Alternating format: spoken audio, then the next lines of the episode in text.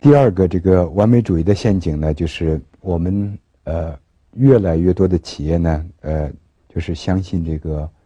管理的这个细节，呃就呃等于是对过去的这个所做的这个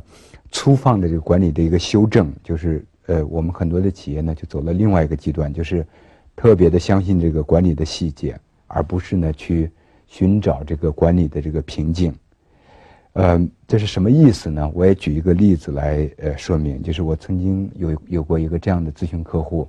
呃，他有一个呃几百人的这个销售队伍，这销售队伍呢，呃，实际上他的这个业绩呢，应该说还是呃不错的，但是呢，呃，就是这个销售队伍给人的这个整体的这个感觉呢，是这个有些这个混乱，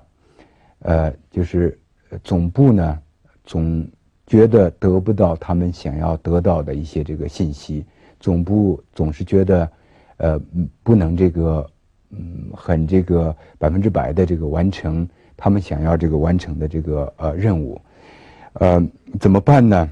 就是呃，就想出来一个呃一一个办法，就是他们认为，如果我们能够呃做一个这个呃很完善的这个管理手册。呃，对这个销售这个呃领域的所有的事情加以规范的话，那么我们就可以这个呃把这个销售领域的这个混乱呃给这个呃制止住。嗯，所以呃这个公司呢就呃找了这个呃一些这个专家学者和这个呃自己内部的一些人，呃做了这个一个呃很好的这个管理的文件，就是怎么去管理这个销售队伍。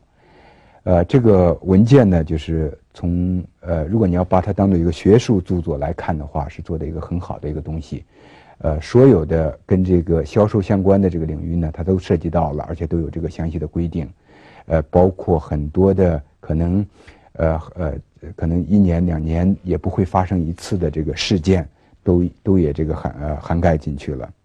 但是呢，就是当这个管理的文件。发下去的时候，当这个上面要求下面去这个实施的时候呢，他们就发现这个这个本来一个正常的运作的，呃，至少这个每天都能这个卖出去很多东西的这个一个队伍，突然一夜之间瘫痪了，呃，不知道该做什么了。这些人不知道该做什么了，不知道这个该怎么去做，所以这个呃，很快的就是，呃，这个事情的严重性就表现出来了。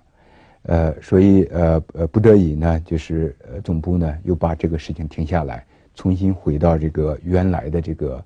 呃做法上去。呃，这个事情这个故事的寓意是什么呢？实际上，这个企业它这个销售队伍呃是有这个问题，是存在存在这个缺陷，但是呢，呃，你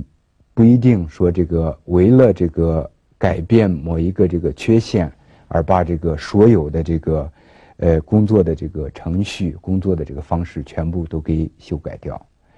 呃，也就是说呢，我们应该找到在这个领域它管理上的这个瓶颈问题，然后来就是呃，就我们的了解，这个企业销售队伍的这个核心的这个问题，就是让这个上面最感头疼的这个混乱的问题呢，是它的这个。呃，应收账的这个管理，也就是说，东西卖出去了，但是钱没有收回来，而这样一个事情，呃，是一个很突出的事情，是一个必须管的这个事情，呃，但是呢，就是因为就是，呃，总部想把这个所有其他的事情也一起来这个解决，呃，所以就是整整个这个做法上呢就没有这个聚焦了，或者这个呃呃焦点呢就呃不明确了。这样做的结果呢是，就我前面所所讲到的，就根本没有办法这个管理这样一个队伍，而实际上要要想这个改变这个应收账款的这个管理混乱的状况呢，呃，就我们后来这个呃做做呃做法就实际上是一个就两三页纸的一个文件，加上这个一两个表格就可以这个达到了。这个实施起来呢，下面的人也能够理解，也能够这个执行。也能够这个做下去，而这个同时呢，不会影响到这个整个公司，呃，就是让这个整呃整个这个销售队伍陷于一个这个瘫痪的一个状态。也就是说，我们呃应该这个首先的去看到底什么是管理的这个瓶颈，而不是这个，呃，完美主义者所做的那样，就是所有的地方我都要把它做的这个完美。实际上，我们任何一个企业，任何一个人都没有时间，也没有这个能力，把这个所有的事情都做这个完美。